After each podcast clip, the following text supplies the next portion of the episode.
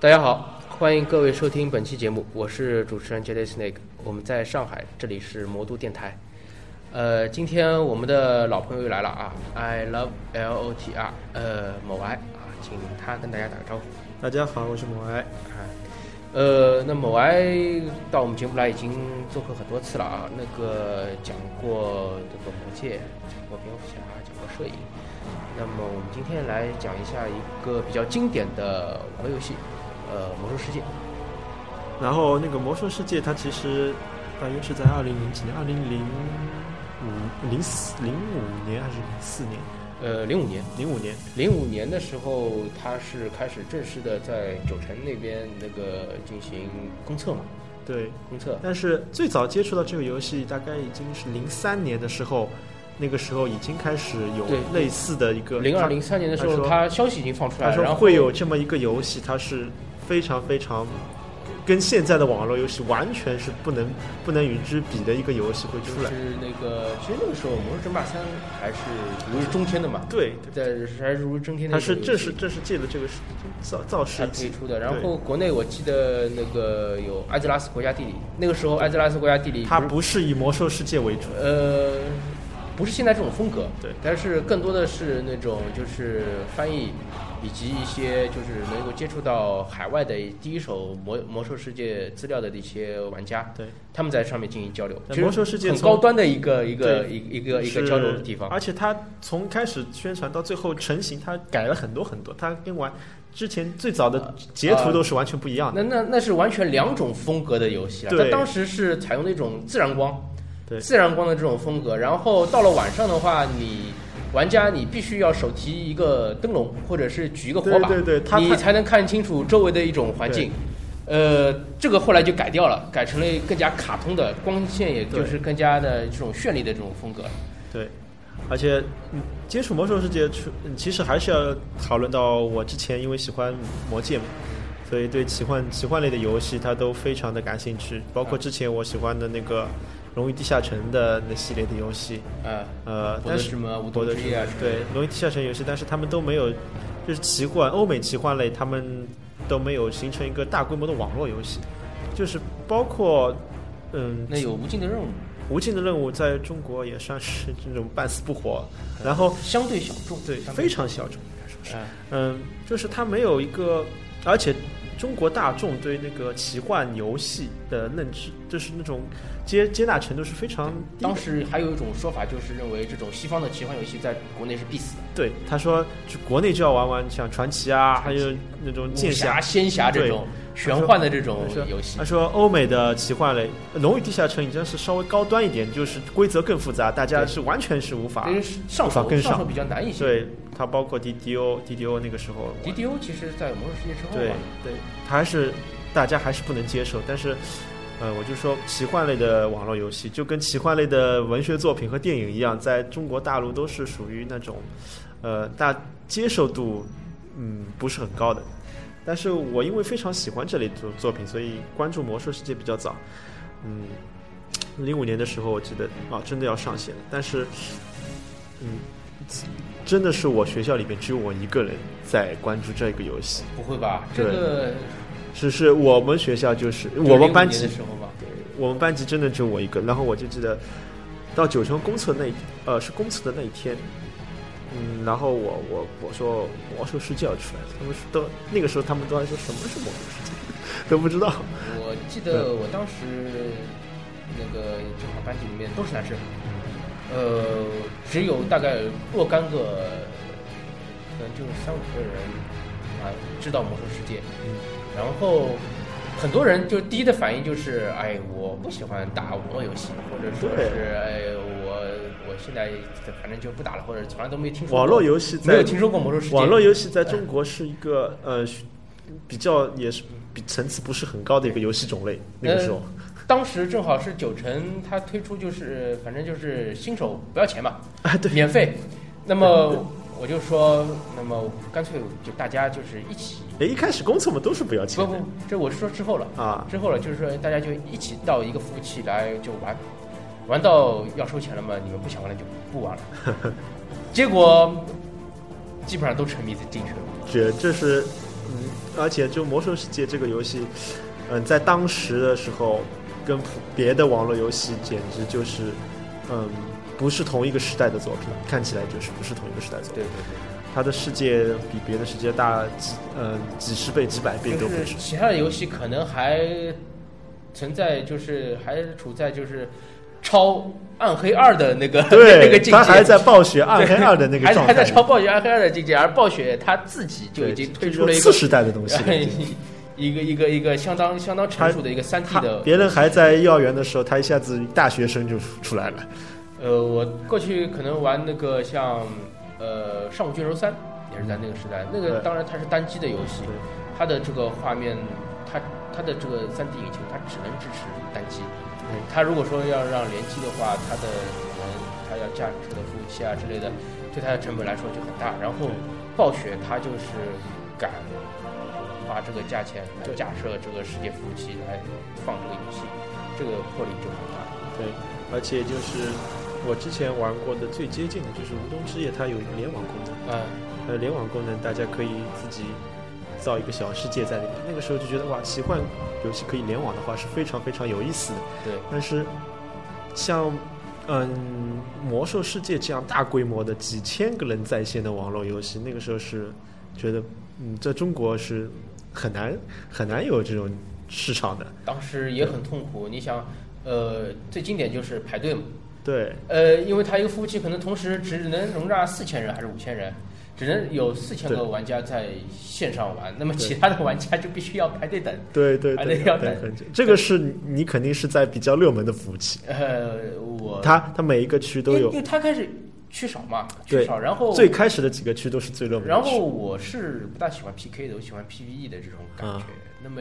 然那跟我后还不一样然后 PVE 服务器少，PVE 服务器少，所以，PV 服务器呃呃，那 PV 服务器照道理应该人数比较少一点才对，呃，但是不，它服务器本身的数量就少。嗯，那么玩家如果说也呃相对的少，但是还是要排队，还是要排队。但是后来就是呃 PVP 就是好像越来越热门，对更更加多的玩家喜欢到 PVP 服务器去，然后我们服务器就其实相相对好一点。其实那个 PK 的东西，我觉得我从来没接触，呃，我以前接触过一些网络游戏，但是它都是那种你你跟你我我看到你我就可以砍你，但是我我也不跟你不能跟你说话，对，就是那种毫无目的的你就砍我了，抢为了抢你身上的东西，就觉觉得是非常的，嗯，没有原则。啊，就是我我今天可以砍你，明天你也可以砍我，没有原则。但是魔兽世界它是建立两个阵营，一个阵营的呃一个联盟一个部落，这样的话就变成了它其实从一个游戏变成了两个游戏，对对。它完完全全是在两个不同的世界里面。嗯呃，我当时因为我在游戏中很喜欢旅游，嗯我一开始选择的是一个暗夜精灵的猎人。嗯，安静猎人，那么在那个那边是叫什么？叫那个泰泰泰达索尔还是那个？就是在那个是嗯灰港是第一个可以 PK 的地方，呃，不是不是，我不是说灰海岸灰海。我我是我是一开始就是因为要学工程学嘛，猎人因为工程学可以做枪，嗯，我要学工程学，但是在那个泰达索尔好像，呃，和那个黑海岸这边都没有工程学的这个训练师，我一定要到铁路堡那边去才能对，要才能长途 跋涉。才才能才能够那个就是学到。然后当时就是坐船，从奥伯丁坐船到那个到湿地那边，对，南湿希地尔湿地已港经可以 PK 了 PK，但我是 PVE 服务器，啊。我就走了很长一段路，从湿地，然后再对，到它必须要走。哎，绕必须要走。那么这湿地那边都是二三十级的怪，只是我走过去马上就会引引那个怪过来，基本上就等于是脱尸过去。但是等我到那个铁路堡学完之后，我就是在那边看，就是矮人新手区那边一整块都是雪地嘛，嗯，呃，叫丹丹莫罗是吗？对，，他们丹莫罗那边都是雪地，风景跟那边暗夜精灵那边对的完全就不一样。然后就有玩家啪一下走过来，就是他就我就看到他打了一句话，就是说已经有暗夜精灵过来了，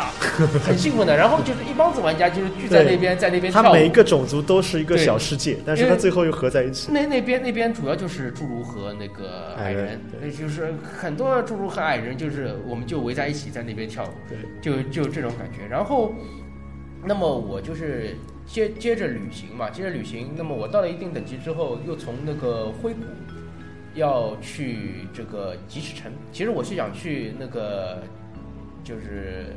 呃，加就基是森的，我是想去嗯加基森的，因为那边好像是哎呦，我连我现在好久没打，连地名都有点，就是正好经过平移之地吉齿城，是热带那嗯个地方。对，那个地方其实很荒凉的。然后到了那边之后，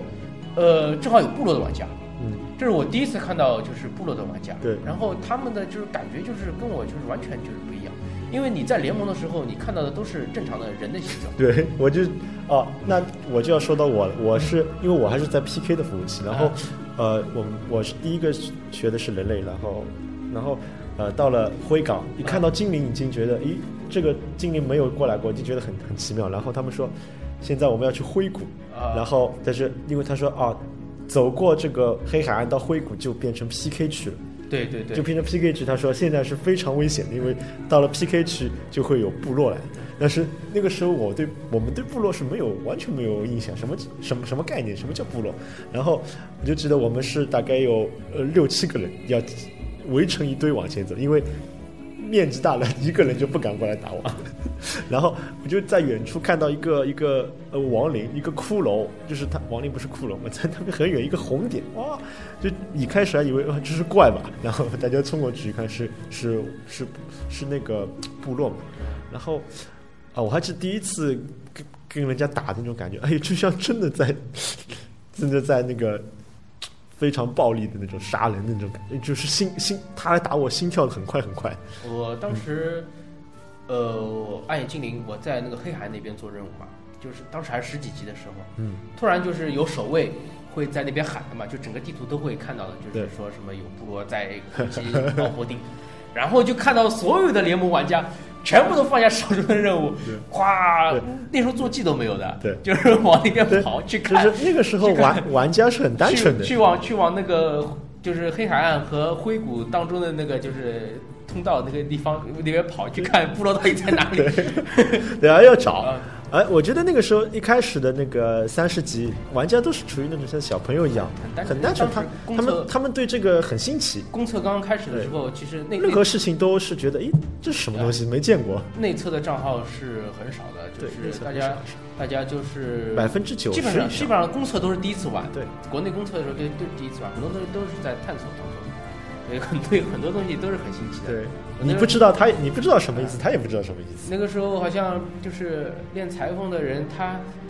连就是要粗线细线嘛，他连这个线从哪里来他都不知道。还有人去忽悠他们，说你你压麻布，你当中可以抽线出来的，你要学这个技能。然后然后就有很多人去找那个训练师学这个这个技能在哪里学 啊，然后再反过来我再问。这个是真 真的是很搞笑，对给当时的玩家带来了很多这种欢乐，是现在的一些就是重新刚刚进入这个模式世界的这种玩家。对是没有办法， 没有办法体会。到，而且当时嗯，所有的网络游戏大多数来说是二 D 的，或者是假三 D，就是它视角是不能转动的对。然后你进入到魔兽世界，你可以开启第一视角，这个对感觉你就觉得你像进真的进入到这个世界，特别是呃到了灰谷那个时候，嗯、人类那边房子都是矮房子，对那灰谷哇那个苍天大树，然后有那个音乐，有鸟叫，那个时候。呃，这种情况下，虽然电电脑还不是很高它配是那置，种蓝紫色啊的，，但是你感，觉一下子就觉得啊而，且非常沉迷。而且带有一种那种东方的这种色彩。对像对达对，纳苏斯的话，它这种门洞的话， 给我感觉就是这种呃大前门这种感觉。对对对，就是你整个世界进去以后，你可以就感觉你可以做任何事情，对你想做什么就做它什到么。不同的地方，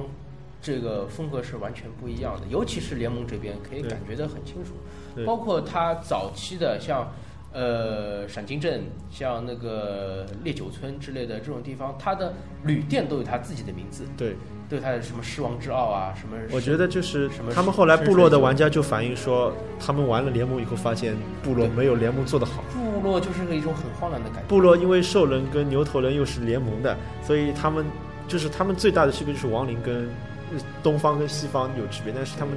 他们很多部落玩家就就因跟为暴雪反映说我们偏心了，就是因因为为暴雪一开始一直是要把联盟作为一个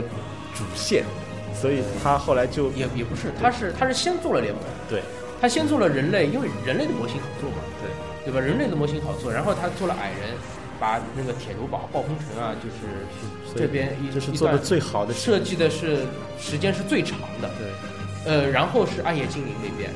然后他再开始做这个部落的兽人啊、牛头人啊，包括他后续的他，包括像这个巨魔、像巨魔，他都是后期才在决定要加入到就是可选种族里面，所以他们的任务线，部落这边任务线就是很大，非常单一。他们很我单我调我也玩过到部落到五六十级，但是他们呃从一开始主要是傻傻怪，对收集皮这个皮，收集那个皮，收集对收集这个羊皮，收集这个牛皮，收集这个猪皮。就到这个地方，就是你去打十个战士、十个法师、对十个牧师，对然后再去收集十个牙齿、十个眼睛对、十个耳朵，对呃， 最后就是最后会有个收尾的，呃去杀个精英怪，对，而你就你就你就是把这个地方就算拯救了，就是这样。所以所以也造成部落跟部落跟那个呃那个联盟玩家他们的整个的武对魔兽世界的看法是不对，一样的这。个观念是不一样，不像联盟这边人类的话，他他整个一条任务任务线是，他到黑是很黑龙的这任务线是完整的，对非常很完连整。贯很连贯的，是前后是完全就是呼应从从最开始的开始杀那个那个叫啥，就是头上顶蜡烛的那个开始，他的任务就是，鼠头人对他这个故事是开始了，啊。他一直要到黑龙把黑龙打掉才算结束。就是，尤其是我记得最清楚的就是当中那个那那个那个叫什么夜色镇，嗯，夜色镇暮色森林嘛，这张地图的话，它这个镇就是很典型的西方的这种鬼镇的对，一种风格。哦，他它的有的地方在闹鬼，要要你去要你去弄；有的地方是狼人，狼人成灾了，对你要你要去杀狼人。然后你整个任务线而且做完之后，它有一个就是大概会需要一到两个小时把把这张地图整个任务线都做完之后，就是在地图另一端会有一个邪恶的这个法师，他会派一个巨大的憎恶对，过来它来是非袭常击丰富的，袭击这个就是城你镇。觉得不停的有新鲜的事在发生，对，而且就是它这个整个故事线有紧张的地方，也有舒缓的地方有舒，缓包括呃湖畔镇这边就是联盟一个呃十几级到二十级对那个是是非常是吉山，赤级山舒呃，你看整个风景就是让你非常舒服的，很很悠扬的，很但悠是扬。他到后期的话，那边的任务又跟那个就是黑石山那边又对联系起来。哎，但是他一开始你过去就是啊、你给一个旅店的招待，呃给卫兵送送早饭啊，送早饭，还有送说饭什么搞一小点这种轻松的爱情小故事。小朋友的东西掉河里了，嗯然后你下去帮他小朋友捡捡啊，然后你从整个达尔文森林走到湖畔镇，都是非常的那种让你休闲的那种。哎，对，其实赤骥山是很荒凉的，但是给你的感觉是很心旷神怡的一种对，非常心旷神怡的地方。一个在湖边的一个小镇。对，这个哎，这个部落的玩家就可能就是他他部落玩家去的那些地点，就是感觉就是很让人觉得悲惨，对贫瘠之地、对凄凉之地，呃，还还还有什么地方？反正就就是整就个是石头，要么就石头，要么就就是土。塔纳利斯那边就是沙漠，对，然后西利苏斯那边也是戈壁一样的地方。所以部落玩家其实到了联盟以后，也有一种嫉妒、嫉妒恨的那种，嫉妒所以要破坏，搞对破坏。呃，包括荒芜之地那边，部落也有他的那个先行营地，就卡加斯。联盟那个时候甚至荒那个荒芜之地不去也没关系， 对，但是部落就是有一条线，你要到那边去。那那边虽然是在在那个在在东方的这个大陆上面，但是但是也是荒凉的一塌糊涂，一点植被都没有。所以就是部落跟联盟之间，呃，反差比较大，也造成了就是嗯联盟很有代入感，就觉得哎，部落你们长得又难看，又到我们这么好看的地方来，就是就觉得你们肯定是嫉妒恨。部部落唯一值得可以炫耀的就是他们的可能天赋更加侧重于 PK。对，看下去自动 PK 会比较好一点。但是这个游戏到后期的时候，其实大家也就差不多了，因为暴雪也是考虑到双方的玩家的一些一些这个呃平衡嘛他，的任务就开始比较统一化了。统一化，然但后是然后在地图点上面也更加的照顾这个部落。部落以前的话，在东东边这边是点是很少的。对他们有像新特兰没没有没有没有那个没有营地的，他要去新特兰做任务的话是很惨的。然后相比之下，你想联盟他如果说要去血色修道院的话，他也要走回坡路，对，但是暴雪始终就是没有给他一一点更加多的便利，那些后来又妥协了，又做了一直到炉石很久很久以后对才才会有妥协。呃，那个其实魔兽世界玩法有很多，很多人就是觉得他把那种传奇的思路带进来，就是就是要去 PK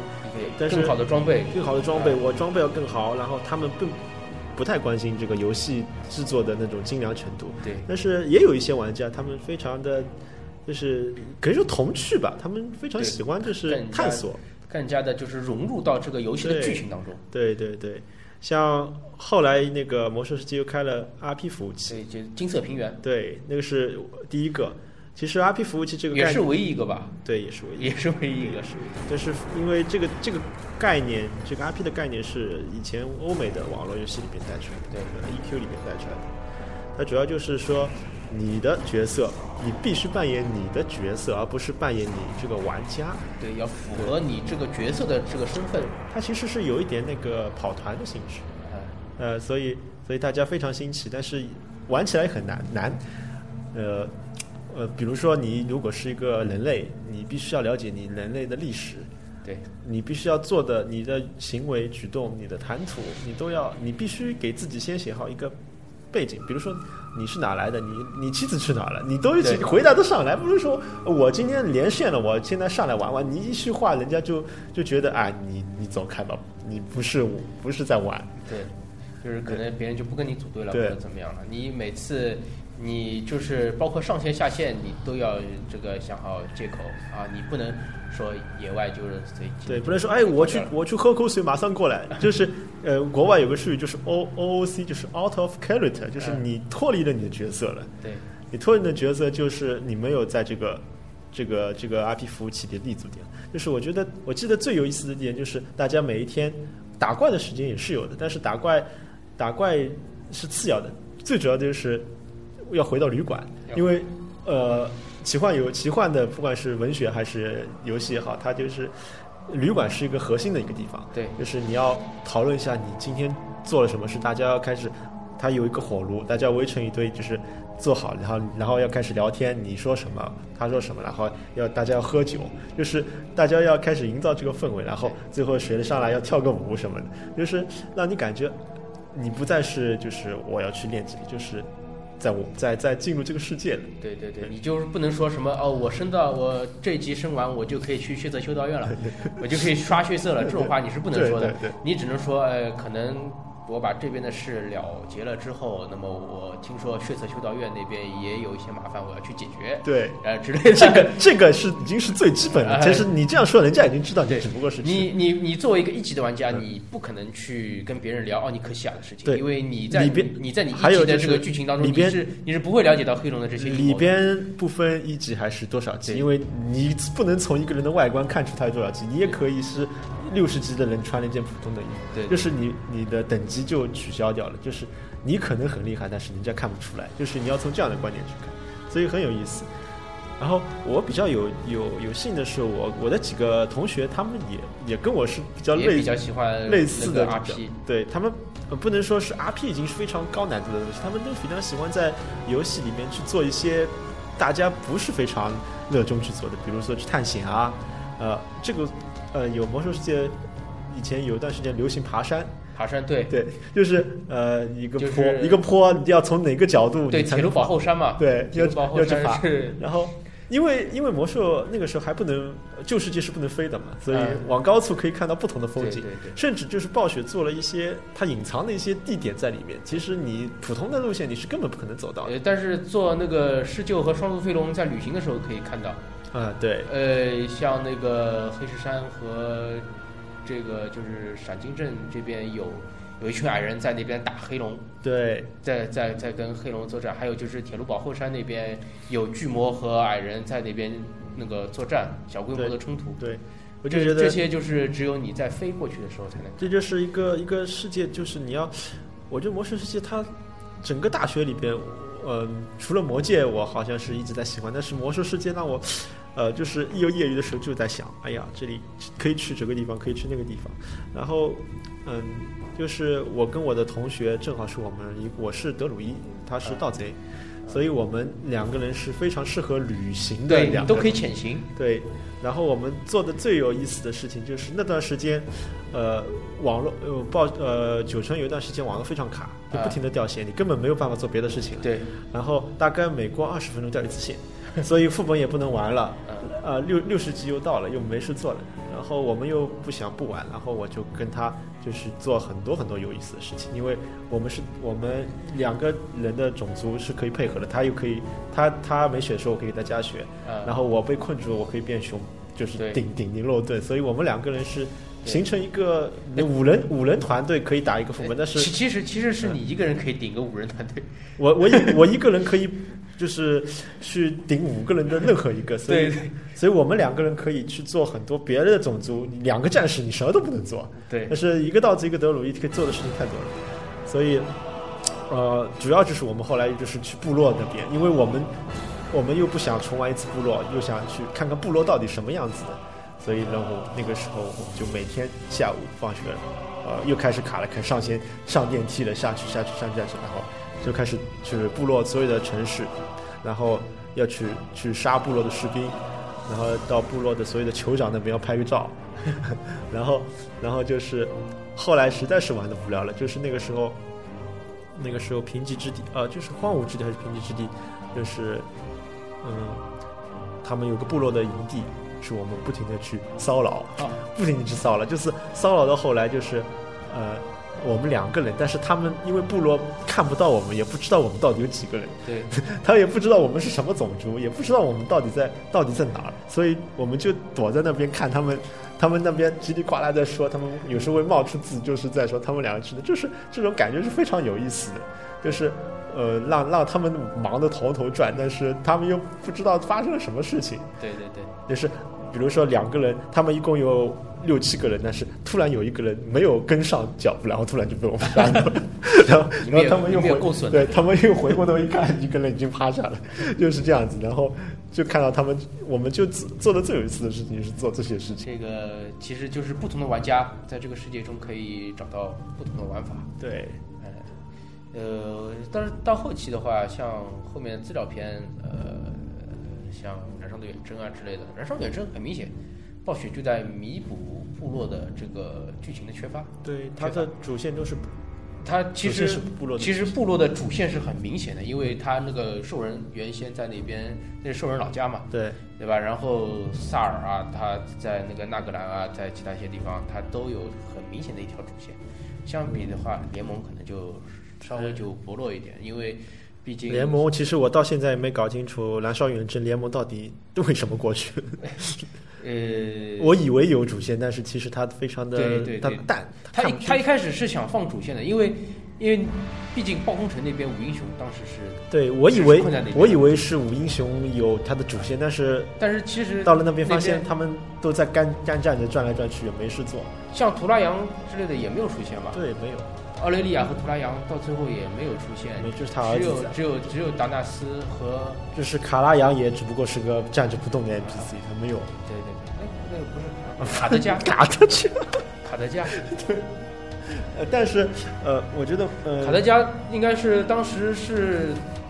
是应该是整个魔兽世界里面是顶级的一个法师了，对他最也没有怎么样露一手之类的。对，这很啊，相反还是那个麦迪文他在那个卡拉赞的阴影里面他露了一手。觉得就是，嗯，资料片我我最大的收获就是那个时候我其实正式开始在团队里面起作用，还是在资料片里面，因为、啊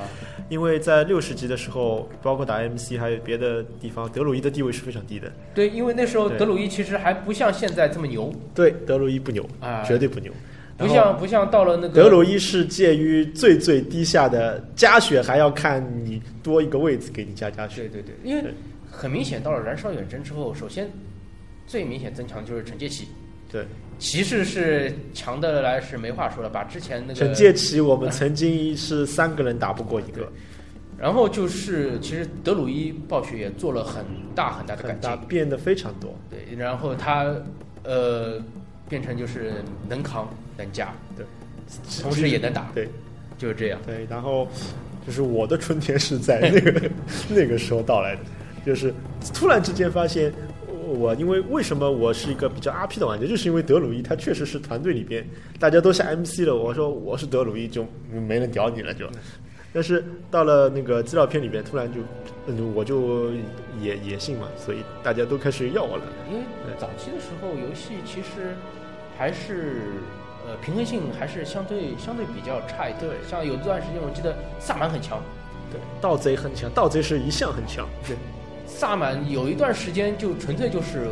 法师克星，有对法师克星的这种，对 人家法师就是暴雪亲儿子，居然还有职业是法师克星这种对这种称谓。然后我记得当时有个很很强的有有一个很很有名的笑话，就是呃在东瘟东瘟疫那边，嗯呃有一个萨满在那边做任务砍怪，咔咔咔咔那时候只有部落有萨满嘛，嗯然后联盟这边有一个六十级的战士和一个六十级的骑士，他们骑马经过，哎，看到有一个部落，那个有一个部落的在那边砍怪嘛，好下马，然后就去准备去偷袭他。下马了之后，发觉对方是一个萨满，然后手里拿的是一把奥金斧，那时候奥金斧就已经是很牛了，嗯，对，双手的，而双手，然后只有只有增强萨可以拿双手武器嘛，反正就是看不懂到底是啥 呀，他们。他们一看，马上就上马就 走，知道肯定打不过。哪怕那个萨满当时只有半血了，因为他在做任务嘛，只有半血，他们也就上马就走了， 知道肯定是打不过的。就是可见当时萨满是很强对，但现在的话，萨满就是地位就相对的就是减弱了，变成了纯粹的就是一个部落精神领袖、对精神领袖的这种地位了。那法师始终还是很强，对但是德鲁伊的玩法。我不德说鲁，伊我不说德德鲁鲁伊就是肯定强，但是德鲁伊的玩法就更加丰富了。对，德鲁伊的玩法一下子丰富了很多，而且德鲁伊这个角这个这个职业，我觉得还是暴雪非常照顾的，到后来非常照顾，这是非常所有的钟职爱的一种角对色，所有的职业里，只有德鲁伊是有自己的一整块地图是德鲁伊的领地的，对对对对对就是这让你就是所有的德鲁伊，包括德鲁伊有个非常有意思的一个特点，就是它的牛头德鲁伊跟暗夜德鲁伊是不打的，因为这是暴雪的，就是这是你符合一个德鲁伊的一个精神，就是德鲁伊看到德鲁伊是不打的。对，呃，什么意思呢？就是他就是德鲁伊是和平的种族那的，在游戏当中也不打，对，游戏当中是，如果他这个牛头德鲁伊或者暗牛德鲁伊会对打的话，你可以知道这个德鲁伊是非常就是差的一个德鲁伊，就是啊假如是一个普通正常的玩家，德鲁伊跟德鲁伊是不打的，啊，就是这样一个一个呢，有一种那说在战场有一种说法是德鲁伊打德鲁伊太累了，有的德鲁伊打半小时都没呃打，对有有有过这样的，就是当时是有那个圣骑士有一个有一段视频，对就两个玩家他拍的真人的视频嘛，嗯就在那边两个圣骑士都是 都都是圣骑士，然后在那边噔噔噔噔噔打，开着无敌，嗯打打打，然后咣帮自己加个血，然后噔噔噔打，然后就看到天呃暗了， 到到了晚上，然后到了第二天他们还在还是在这样开着无敌噔噔噔噔在那边打，就这就样，是德鲁伊是其实是那个从极速低的时候讲，是因为德鲁伊的那个月光领地里边它是禁止 PVP 的，对对对对然后，但是你可以看到牛头德鲁伊的。啊然后，因为你们甚至是同一个老师教的，对。所以就形成了一种一种默契，就是德鲁伊看到德鲁伊是，我们虽然是在 PV 呃已经可以 PK 你，但是我们是同一个老师教出来的，那么所以不打的。那么后续的游戏当中，像巨魔和狼人好像也加入了德鲁伊嘛？ 对，这个是这个是暴雪胡来 了。这个暴雪其实暴雪老实说，牛头人已经是胡来了一下，对只是牛头人德鲁伊也是。那那个对这个他没有办法，为了游戏的平衡对嘛。就像他这个原本的设定当中，圣骑士和德鲁伊的话都只有男性，对，没有女性的德鲁伊对的。那个在魔兽争霸里面，很明显，暗夜精灵他的女性就是哨兵，对，他职业就是哨兵，然后男性的话就是做德鲁伊对，而他为了游戏的平衡，你不可能说我这个职业只有男性可以选，那他就是加入了这个女性的骑士，女对性的德鲁伊，对那么让这个游戏就更加丰富。但同时为了种族之间的平衡，他把然后他让牛头人也可以选择德鲁对伊，，而且他他在这个职业当中加了很多嗯别的职业没有的东西东西，包括他的种他的职业，他有自己的一个领袖，就是他那个暗夜精灵的那个那个大大德鲁伊，他也是、啊马法里奥暴风，对他也是德鲁伊的领袖，所以它对里边有很多那种，包括马法里亚暴风是牛头人也是。他牛头人也是跟着他的，对所以牛头人没有一个牛头人的精神领袖，就是对牛头人的精神领袖仍然是暗夜精灵，所以就是说德鲁伊是所有的职业里面比较温和的一个，所以这也是他也是联系部落与对联盟的之间的一个对桥梁。对，就是他是中立的，所以所以说在里面这个职业我就是带来了很多乐趣，跟别的职业不一样。其实其实宣扬和平的一些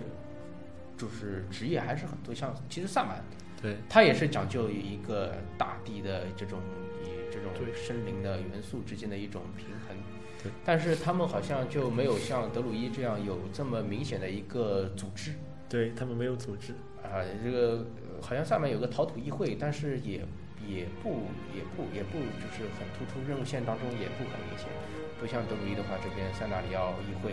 到处都有塞纳里奥议会，对塞纳里奥嗯他到外域了还有塞纳里奥议会，到了那个到了那个北面的北北极的都有三大鸟 有对，在那里要对吧？他们嗯到处都有、都有，不行，就像到处都有地精一样。对，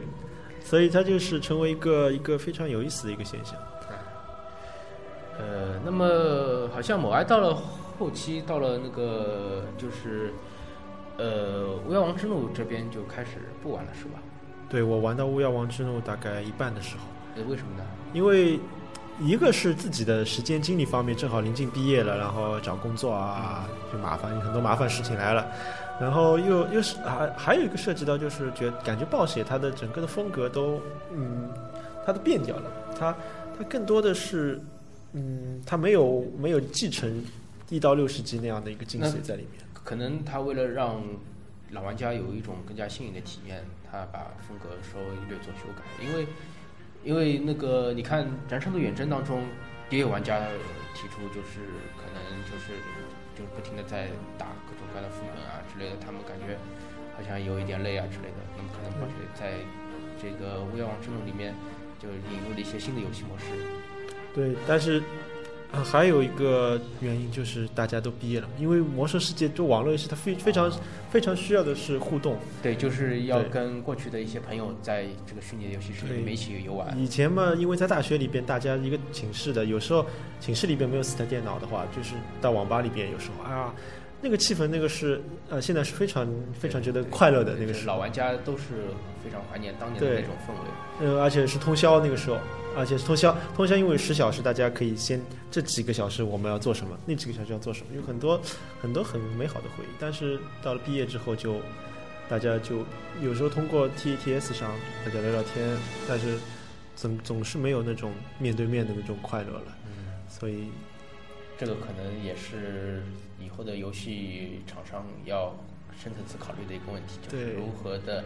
让玩家有就是更全面的一种体验，这样才能够就是保证玩家的这种不让他们过多的流失。对当然，当然，这个游戏到了这个一零年的时候，其实也已经是有五年五年多了。对已经，它的它的它的它那作个寿命已经远远超过了它别的它游戏。它作为其他的游戏的话，其实早就是已经寿命已经到到期了，对但是它这个当时看起来已经觉得很不可思议了。对，然后到了现在它还在运营的话，就更加不可思议。对，呃我我是前段时间我甚至不知道有一个熊猫人熊猫人这个私教啊片但，是因为你已经不关注对这一方面了，因为因为我我知道有那个那个狼人我是知道，狼人地精我知道打，但灾是变这边，对大灾变我知道，但是呃我说熊猫人这不跟我他开玩笑吧？他你可跟能我就说，是他可能就是希望更听多的吧你来了，你也你豁出去了，就是怎么就熊猫人就就出来了？吸引吸引这个中国这边东方的玩家，对对因为可能更加喜欢熊猫啊之类的。啊，那个这个就我们就不多说了，今天的时间也已经差不多了、嗯啊。那个我们再次感谢某爱做客我们节目谢谢大家，啊，这个。呃，我们今天的节目就先到这里啊！大家如果对我们的呃节目感兴趣的话呢，可以在呃新浪微博和豆瓣小站啊、搜索我们的魔都电台的官方微博和这个小站，呃，给我们留言，我们会及时的查收，适时的反馈。呃，同时也欢迎在人在上海地区有想通过播客节目与大家分享交流自己经历与感悟的朋友，通过这些呃网站呢，啊呃与我们取得联系。我们期待着在魔都电台与您相会。谢谢，大家再见。